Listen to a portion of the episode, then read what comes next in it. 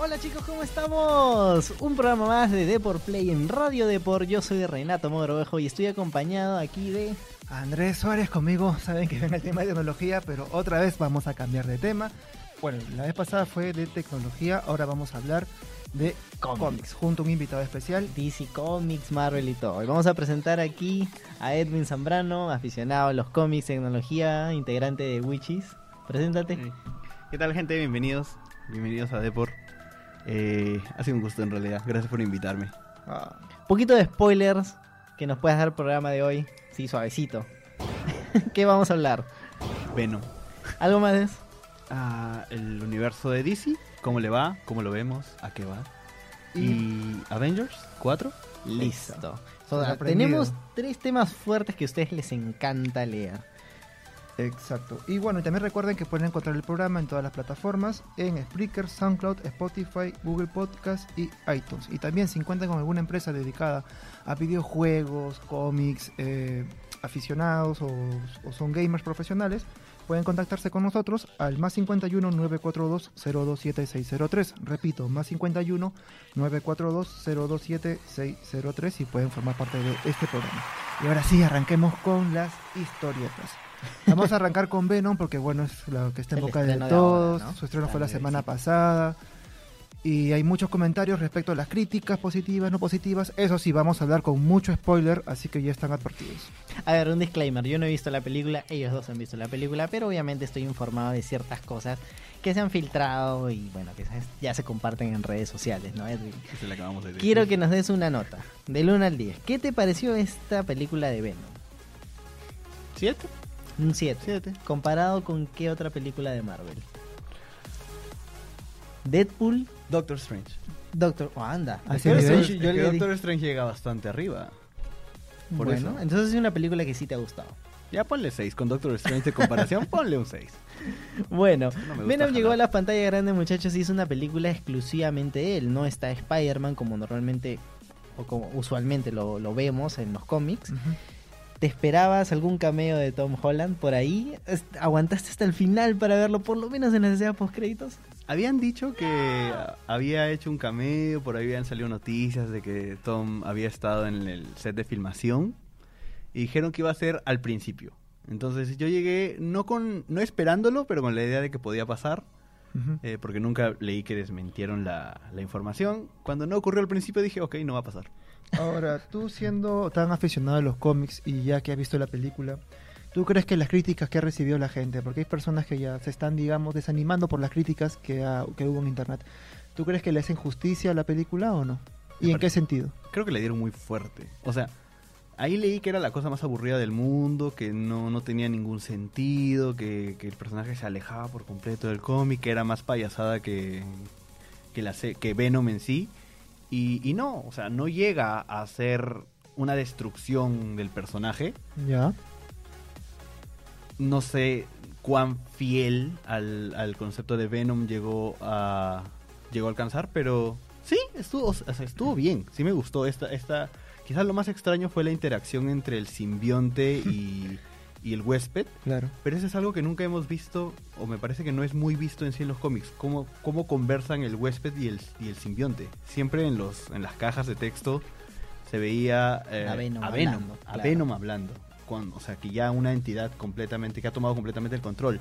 Entonces, quizás estos momentos donde le dicen, baja los brazos, sube los brazos, no, tengo que subir los brazos, no, bajo los brazos, eh, eh, quizás así es, ¿no? O sea, además, Bueno, a ver, pensando en cómo es un simbionte en la vida real, o sea, un ser que vive de otro ser, claro, necesita al otro ser vivo. O sea, Claro. no puede com- eliminarlo completamente y tomar pos- posesión de su cuerpo. O sea, tienen que convivir y llegar a un acuerdo, que es lo que se vio en esta película. sí.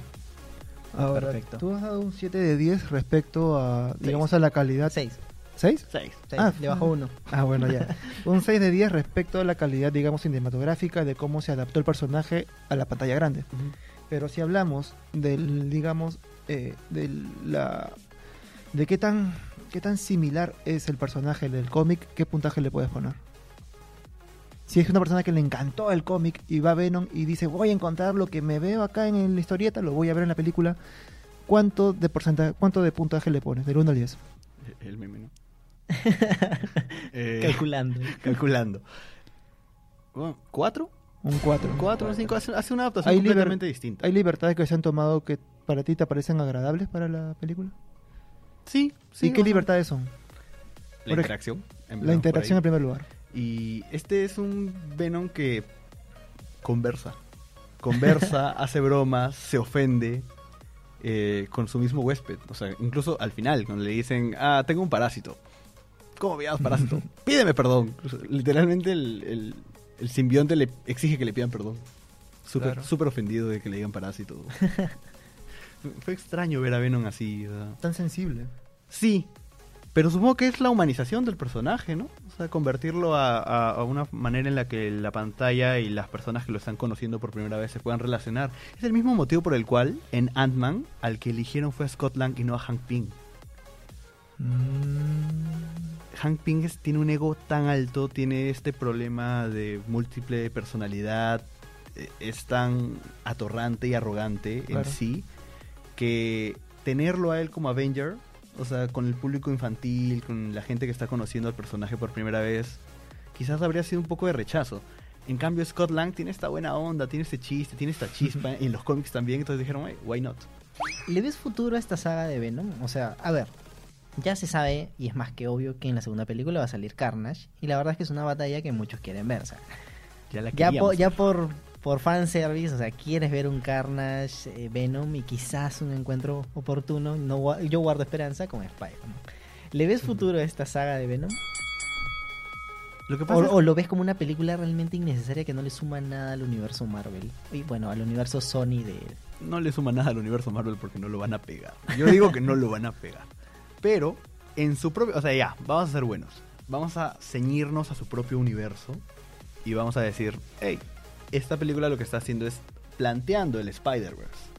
De aquí vienen Black Cat y se me fue, Oh, la, se me fue la otra. Va a estar difícil de adaptar. Y se, se me fue la otra. Eh, Eh, Silver Fox, creo.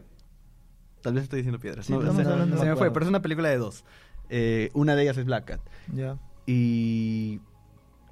Y se supone que están en el mismo universo que Venom. Entonces, mientras veía la película, me empezaba a imaginar, ok, ¿qué va a hacer que Black Cat y Silver, no me acuerdo qué, y Venom se unan contra algún otro villano y qué otros personajes me van a poner? Creo que habían dicho también que estaban preparando la película de Morbius. ¿Lo ubican? Sí. Al vampiro. Sí, sí, sí, sí. Con Jared Leto, de hecho. Claro, Morbius, Jared Leto. eh, Jared Leto, el Joker, iba a ser Morbius. ¿Qué le pasó? Pero entonces que sí le ves, sí le ves futuro para un dos películas más para hacer una Es- saga. Quizás no una saga de Venom y explotemos a Venom todo lo que podamos, así como estamos tratando de hacer con Deadpool. Pero sí en su propio universo, tratando de ver qué hacen. Lo que pasa es que el, el universo lo siente incompleto. Le falta un norte. Bueno. ¿A, a qué, ¿A qué vamos? O sea, claro, o sea, o sea, ver, yo no sé, Primero por- salieron. Creo que se renovó con Spider-Man, con Tom Holland. Claro. Ahí se renovó y uno esperaba, wow, una, una, una trilogía nueva de Sony. Oh, qué maravilla. Claro. y de pronto lo unieron a, Ave- a Avengers.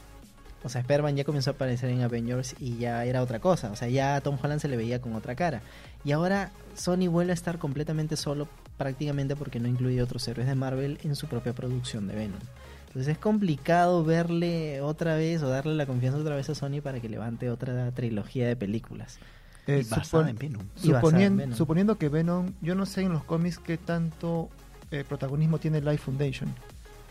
Yo imagino que bien, mataron al líder de Life Foundation. Pero, eh, spoiler. Spoiler.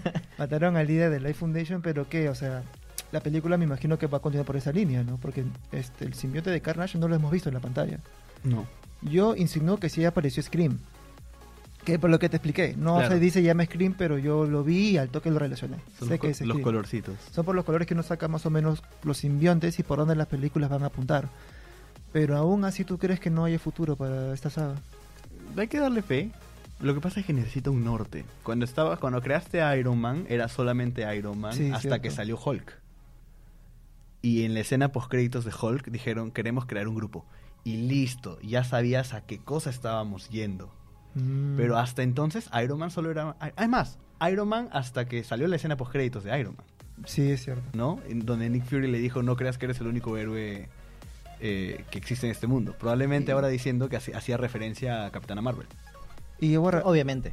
Ahora que pues. sabemos que va a pasar Claro, el ahora que pasado, sabemos que ya obviamente se conocía, refería ¿no? a ella. En ese momento, Nick, este, Samuel L. Jackson no tenía ni idea de lo que estaba diciendo. Claro, pero el tema también va hasta qué punto Marvel puede apostar por este proyecto si es que ha visto las críticas.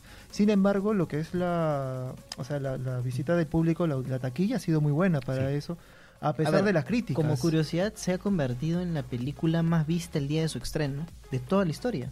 ¿Toda la historia? De toda la historia. Yo me leí eso y dudé mucho. Dije, te- Yo yo, también del dudé. mes, creo.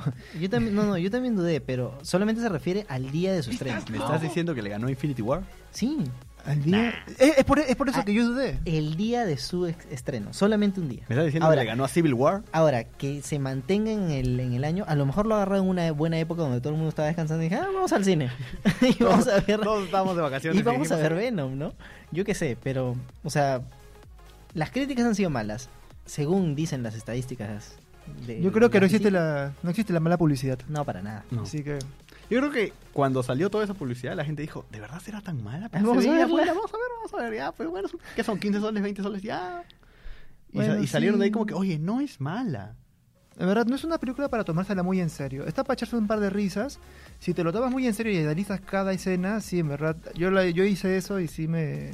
Del 1 al 10, igual le pongo un CD. Bueno, acá me comentaban antes de abrir el directo que sienten que hay escenas que faltan. Y bueno, Se no- o sea, el- Se lo que dice Tom, Tom Hardy de que volaron 40 minutos de la grabación, yo, yo lo sentí. O sea, Se yo lo sentí sin ser experto en audiovisuales, sí lo sentí. Yo me, yo me di cuenta por la forma en la que, lo- en la posición de los actores, cómo se mueven, el corte, una línea, otra línea, o sea, Bueno, pero, o sea, a ver, en Avengers, en, el, en Infinity War se cortaron como una hora, hora y media de película extra que tenían. O sea, inclusive así no se notó el cambio tan drástico, ¿no? De escena a escena. probablemente porque el, el director ya sabía que iba a cortar y lo que mientras hacía el, el guion tenía en cuenta de cualquier cosa, esto lo corto. Al final entraron creo que 25 minutos en el Blu-ray de Infinity War. Si lo quieren ver, ahí hay algunas escenas. Bueno, chicos, ahora sí, ya sin extendernos más. Bueno, los invitamos, de hecho, a ver la película. A mí me. O sea, si te Si no les molestan los spoilers y ya escucharon todo esto, vayan a ver la película. bueno, sí, de hecho, sí. No, sí, para tener una opinión propia y seguro les va a encantar igual. Pero bueno, ahora sí vamos a pasar al universo DC. Y antes de hablar de eso, bueno, informarles que contamos con un número, el más 51 942 027 603.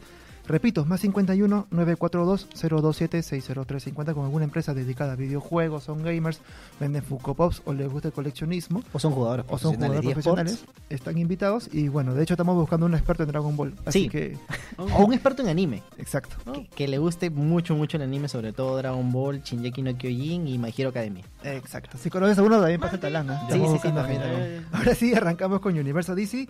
Hay varias películas de DC. La más sonada creo que es Joker, que es la que trae más expectativas. No ¿Has sé tú qué las- opinas, no sé tú qué opinas. ¿Has visto las últimas imágenes? Y no, ¿Qué te parece este nuevo Joker? Tribilín parece, ¿no? Joaquín Phoenix. o Joaquín Phoenix. O sea, está bien para verlo, No te... pero es que ¿qué me da? Yo creo que se están basando demasiado en, En el Joker en el. Joker de Nolan. Eh, Demasiado, demasiado. Está muy pegado. O sea, yo sé que a la gente le va a gustar.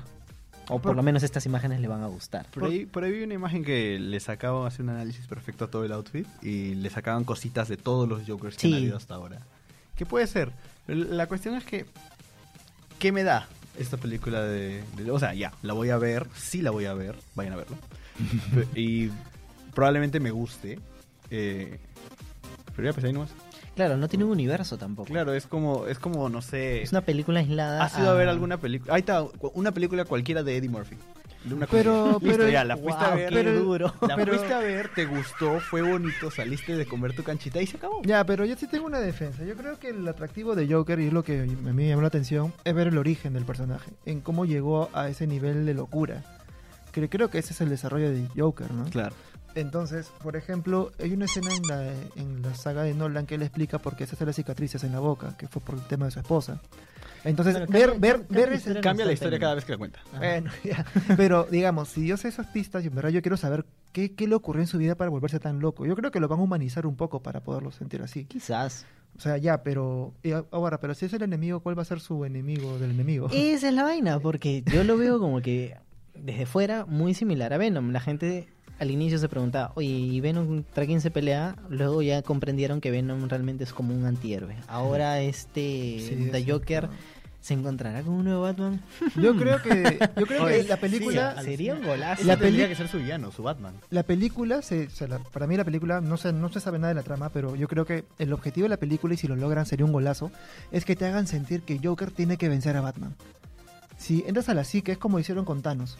Si entras a la psique del personaje para explicar su misión, hay gente que dice, oye, Thanos lo que hizo me parece bien, y quiero que lo haga. ¿Qué? Hay gente así. Hay gente O sea, así. que Ahora, tiene pero si, si logran, claro, ahora si logran hacer lo mismo con Joker y que hay gente que sea pro Joker y digan, sí, en realidad tiene que matar a Batman por estas cosas, yo creo que ahí sería un golazo para poder desarrollar más el personaje. Pero, pero bueno, no sé, yo vi las imágenes, eh, el video de hecho, las imágenes que se filtraron de la grabación. Eh, me recuerda mucho al Joker de Adam Smith, de Adam West. Adam West, ¿no? Ah, ya. Sí. Eh, que sale pum, pum, ya, me recordó, me, me recordó ese Joker, no, no sentí más. A mí, yo, lo- yo en apariencia lo siento más como Nolan, como las películas de Nolan. Pero en actuación, no, no se, ha visto, se ha visto muy, muy, muy, muy Muy poquito. poco. Es Ronald McDonald. También. Es Ronald McDonald. ¿Para qué el público va a ser igual mayores de 13? No estoy seguro de eso. Yo creo que sí, porque es el más Sí, comercial. Ay, si fuera para mayores de 18 sería... Sí. Yo dejo que Un avance. golazo. Yo dejo que la, la información avance y llegue. digo, No te- yo no voy te a- arriesgas Yo voy a todavía. seguir recibiendo los datos y cuando salga el tráiler... Y por ejemplo, tú que estás me- más metido en la historia de Joker, ¿tú qué crees que se puede contar algo nuevo de los cómics en este personaje? Teniendo en cuenta que es una historia de origen. Algo es- nuevo de los cómics. Claro. O sea, algo de El- los cómics que tú dices, El faltó hecho esto meterlo en El origen. hecho de que son tres Jokers en realidad. El universo de DC, ¿sabías? Son- no Ah, sí, no es un solo Joker. Han habido varios. Eh, vamos por la historia clásica en realidad. Hay que quedarnos con, con a este hombre, el- tengo entendido que era así, a este hombre lo, lo engañaron, lo lanzaron al tanque de ácido, de ahí salió loco. O sea, igual que, ¿has visto Batman, el juego de Batman Arkham Origins? Sí, Sí. sí. Ese sí, sí. origen de ese Joker. Bueno, lo, lo que hicieron, lo que quisieron hacer en Escuadrón Suicida, que lo explicaron súper raro en una coreografía donde caen al ácido junto con... No, pero a quien lanzan esa... Claro, pero uno al- se un- claro, uno- se imagina que más o menos así fue la transformación de este Joker que, se- Claro. que, que es super cani y se tatuó y Claro, es un Joker distinto, ¿no? Y murió ahí, ¿no? El Joker. con sonrisa en la mano. Y ahí murió el Joker de Leto, ¿no? Eh, va a tener una película más, por si no saben, que con Harleen Quinn. Pero ya es mucho, o sea, yo coincido con él que ya Van a ser, do- claro, van a bastante. ser. DC trabaja ahorita con dos cómics en la, pel- en la pantalla grande. ¿Tú le ves futuro? ¿Y, y a qué Joker le hago caso? Claro, aquí Joker va a estar en la Liga de la Justicia donde está el foco que fuerte Joker de es canon, querés decir. Claro, ¿qué Joker es canon Claro. dentro del, del universo de DC? O sea, tendría que ser el Jared Leto, porque el otro no tiene nada que ver. Veremos. A lo mejor pega mucho y dice DC, ah, ya este lo metemos. a la Liga de Cosa que yo creo que ya lastima Ya mucho, ya lastima mucho la audiencia. Recontra, recontra, sí. Ya Sí. está gastando demasiado el personaje. Bueno, hablemos de la siguiente película, Shazam. ¡Shazam! Yo ¿Ya le tengo mucha fe. Yo también. Yo no. No, sí, sí, es que ya entraron con la... Yo tenía que decir. Es que chicos, por fin ya no es tan oscuro, una película súper oscura es más divertida, más... Lo que pasa es que Sí, lo siento muy millennial, Parece que se esfuerza en quiero no ser Marvel y voy a hacerme el malote. Como cuando este chico es la secundaria que se esfuerza en ser el malote, pero se nota que no es el malote. Claro. Ya, o sea, solo se está esforzando en ser el travieso, el que, el que hace travesuras, el que le contesta mal al profe, ya, igualito. Es- o sea, DC parece que está haciendo eso. Y cuando sacó Shazam, ¿Ya? fue como que dijo, vamos a probar lo otro. Y vamos a ver si funciona el- acá. El tráiler es muy Marvel. El tráiler es muy Marvel. Es muy pero Deadpool. ¿sabes qué es lo bonito? Que por un lado tienes a Shazam y por el otro lado tienes a Aquaman. Y ninguno de los dos parece que se está esforzando en ser oscuro. Ni siquiera Aquaman que, que ya lo habíamos visto que él podía ser bien dark. Entonces, como no se están esforzando, están siendo ellos mismos, están diciendo, "Hey, vamos a agarrar al personaje y vamos a ponerle oscuro cuando debe ser oscuro y feliz cuando debe ser feliz. Entonces ya empiezan a fluir las cosas. No- en, ese no en- ese sentido sí me parece que DC le está tirando como que a las películas la personalidad de los protagonistas. O sea, lo de Gal Gadot, sinceramente yo sent- a mí me gustó la película, por lo menos la primera parte. Porque Uy. la segunda parte ya el cierre me pareció muy DC. Pero la primera parte me gustó. Lo que sentí es que esta Wonder Woman era muy modelo. Demasiado modelo. Y ella es una modelo. El, eh, bueno, también lo del Batman, en Batman contra Superman. Este Batman la verdad es que a mí no me, no me agrada, pero tiene mucho de la personalidad de Ben Affleck. Y desde el Superman también tiene mucho de la personalidad de Superman, es un supermodelo. Tienes que te voy a pasar un video de, de una serie de- que resume a Superman. Solo la película de Superman, Man of Steel, es genial. La forma en la que lo resume es genial. ¿Te lo resumo así nomás? Sí, te lo resumo así Ya, más. eh. Buenazo. Es buenazo. Este- Esta es la cara de Superman así, y así, y así. Es exactamente la misma cara. Exactamente la misma cara. Y para colmo fue con bigote y le borraron el bigote Sí, con sí. CGI. Bueno, Wonder Woman 2. Wonder Woman 2, ¿de qué va? Wonder Woman 2, eh, este, la verdad es que las imágenes son muy raras, filtradas, porque vuelve a aparecer el muchacho este que lo mataron en la 1. Si no la viste ya la voy a... Spoiler. No, no puedes no haberla visto. bueno, ya pasó Bueno, unos ya cuantos Pasó la. Liga de la Justicia. Has tenido que ver la Liga de la Justicia. Tienes que haber visto Wonder Woman. Si no, no entiendes una Ah, bueno. parte de la Liga de la Justicia. Acá nuestro moderador nos cuenta que no la ha visto y le cae un spoiler así en toda la cara. Sorry. ¿Cómo has visto la Liga de la Justicia?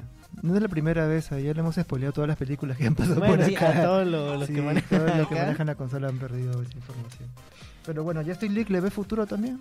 ¿O muy oscuro? Yo no sé a dónde se dirige.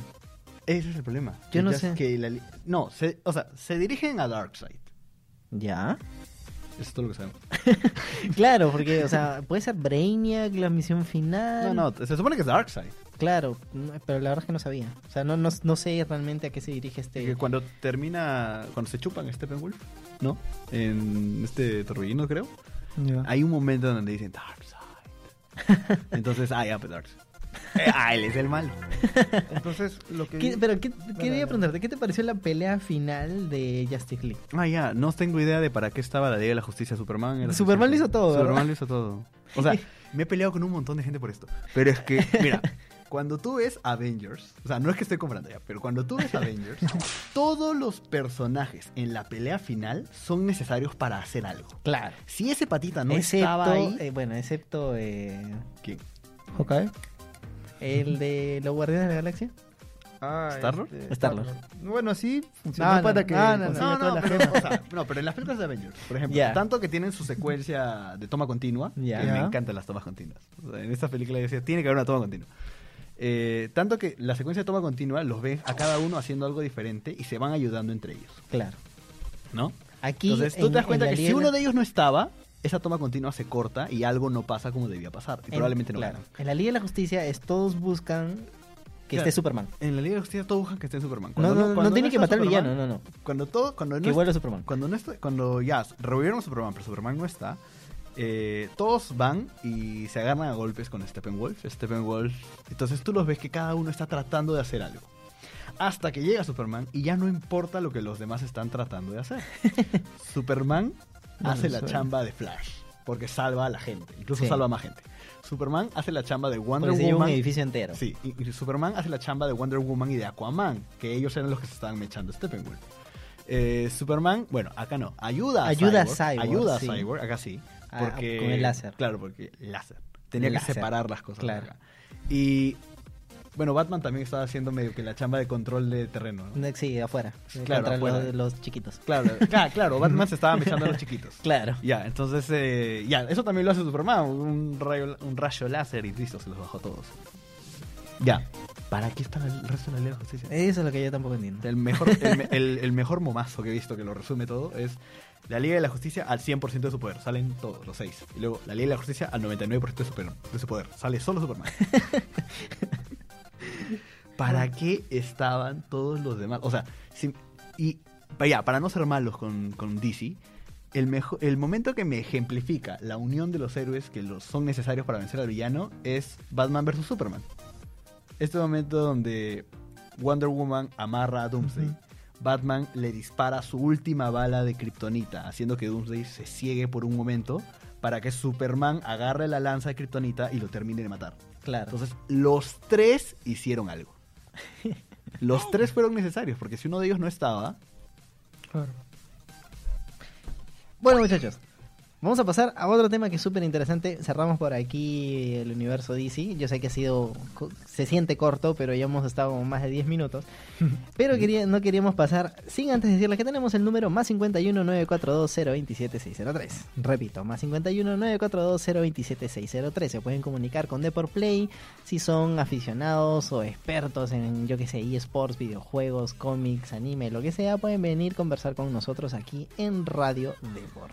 Y pasamos al último tema que es Avengers 4. Que bueno, ya creo que es un poquito más eh, en nuestro Más terreno, porque claro, más conocido, más teorías, más filtraciones, hay un montón de cosas. Y también la filtración que hizo el actor de Hulk, ¿Viste? Ruffalo, sí, pero que no se va a llamar No, bueno, fue una, una- un movimiento de marketing. ¿No muy crees, que se llama, divertido. ¿No crees que se llama así? No le creo. ¿The Last Avenger? No, Annihilation. Annihilation. Ajá. Annihilation. Por ahí leí que dijo The Last Avenger. No estoy seguro. Bueno, es que está, Pero- está censurado, ¿no? A dicen que le quitaron el- la censura con un programa de edición. No, no les Ah, creo. Yo tampoco le creo. Eh, pero dicen que era The Last Avenger. Pero Annihilation, pero Annihilation, no, ¿qué tanto tiene que ver? O sea, eso es con Annihilus, más que con Thanos mismo. Ah, no, hay uno con Thanos, creo. ya bueno, pero hablando, tú que eres aficionado más a los cómics y ya has visto la película, obviamente que la has visto. Avengers 4. Infinity War. Ah, Infinity. War. Ah, sí, claro. Infinity War, ¿tú qué teoría, tú cuál de las teorías crees que es la más cer- la más, cer- más, más acertada para, para desarrollar la trama? Lo que pasa es que las teorías me desesperan, porque estoy seguro que ninguna, o sea, no tiene nada que ¿Has escuchado todas las teorías de la gema del alma? Sí. O sea, estaba en todos lados hasta que los directores simplemente dijeron, sabes que está en un lugar que nadie sabe, nadie conoce, nadie nunca nadie vio. Otra galaxia. Se arreglaron el problema. Entonces, a ver, la única teoría y lo único que tiene sentido, porque ni siquiera es una teoría, es simplemente pensarlo un poquito, es que probablemente en el universo, entre los 14 millones de posibilidades, en todas debe haber muerto Tony Stark. Por eso Doctor Strange se sacrifica por, para que Tony Stark no, no muera. No muera. Porque es el que va a encontrar la solución. Maldito Robert Downey Jr. Pero no se supone que igual, o sea, él dijo en un principio de la película que iba, no iba a entregar la piedra del alma por más que eso significara la muerte de uno de los personajes, Claro. Pero. Claro. No, la, la gema del tiempo. la gema del tiempo. la gema del tiempo. Y Dijo, luego la entrego. Ya sé, claro, pero, la diferencia entre- está en que la ha entregado sabiendo que así va a salvar al universo completo. Claro. O sea, es la única posibilidad en que lo vas a... Él dijo eso cuando él no sabía los 14 Exacto. millones de futuros posibles. Por eso los vio. Sí, fue el mega spoiler de la vida. Se vio todas las pelis. Sí. Se quedó un poquito traumadito de ver 14 millones de veces a sus amigos morir. Y terminó dándose cuenta que la única manera de salvar la gema del, del tiempo, Y la todas demás. las gemas y la humanidad completa es entregando esa gema y evitando que Tony Stark muera. Claro. Ahora, terminó Ant-Man So y And the Wasp. Por supuesto, si ya lo vieron, por favor véanlo, spoiler. Con Ant-Man atrapado en el reino, Reino cuántico. cuántico. Y, Y alguien lo tiene que sacar. y las dos Wasp y, y- y el original Ant-Man muertos. Exacto. Entonces alguien lo, alguien lo tiene que sacar al reino cuántico, pero justo le hacen una advertencia como que súper oportuna antes de entrar, como que ten cuidado con los vórtices temporales. Guarda. O sea, como que es ultra necesario decirlo en las escenas post créditos, ¿no?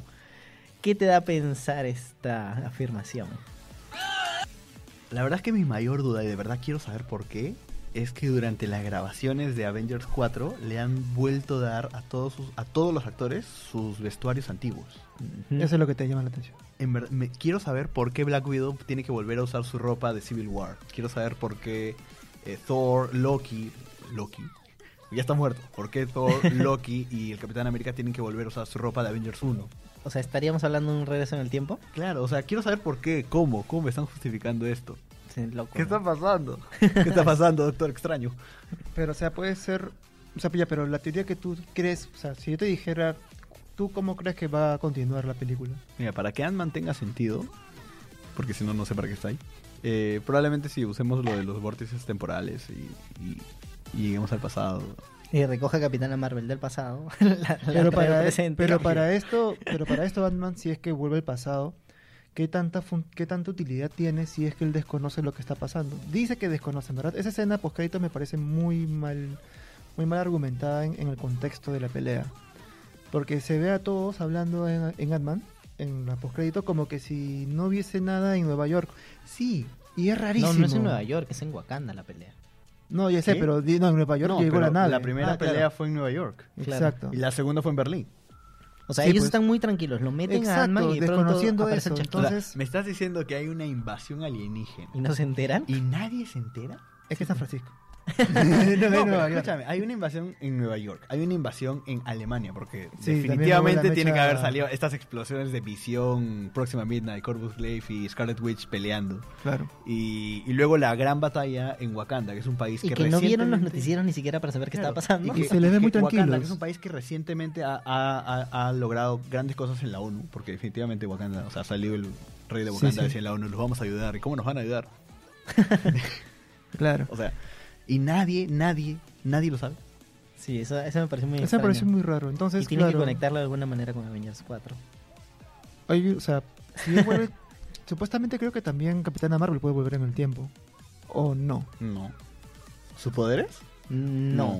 En ningún, en ningún poder de Capitana Marvel regresa en el tiempo. Puede viajar entre universos. A lo mucho se convierte en binaria y se hace súper más poderosa, pero... Se supone que ese poder de binario lo vamos a ver en la película. Sí, porque si no, por un ratito, por lo menos.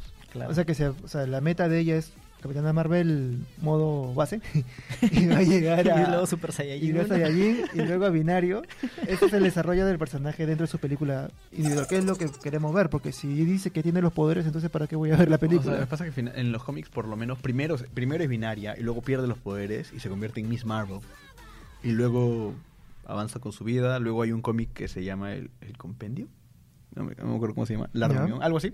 Donde recupera sus poderes de binaria porque se choca con un mutante que tiene los poderes de todos los mutantes que perdieron sus poderes en el día M. Ah, su madre. Madre. Ya no soy tan, tan aficionado. ¿ah?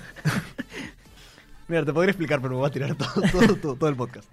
Eh, y ahí recupera sus poderes, los usa momentáneamente y luego los pierde. Ya.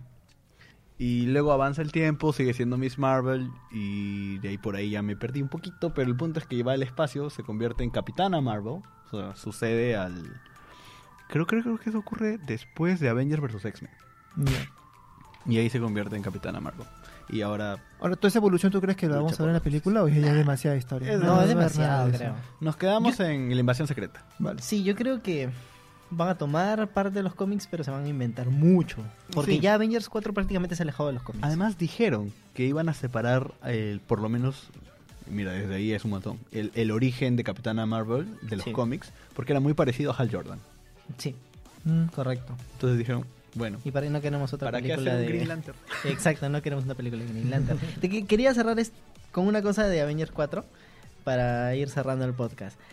¿Crees que fue un recontra spoiler que Chris Evans diga adiós, me voy de Marvel, me voy de gracias por todos estos años, chao? A todo esto, va a morir. O sea, la, idea- la pregunta es si va a morir o no va a morir Claro. y si en los cómics debería morir. Yo creo que debió morir, morir en Civil War.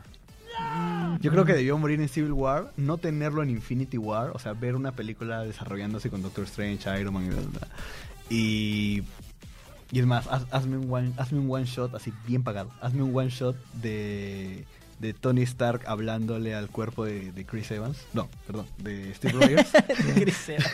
de Steve Rogers, así como en eh, Iron Man Civil War La Confesión. Es un cómic hermoso, no sale llorando de ahí. Eh, Y debió morir en Civil War y recuperarlo en Avengers 4. Pero como están las cosas ahora, Probablemente se vaya a morir. ¿tú crees? O sea, Sí, pero el problema lo- es que lo- Thor lo también. Thor también dijo, Chris Hemsworth también dijo, bueno, muchas gracias, fue muy divertido durante mucho tiempo, la chaui.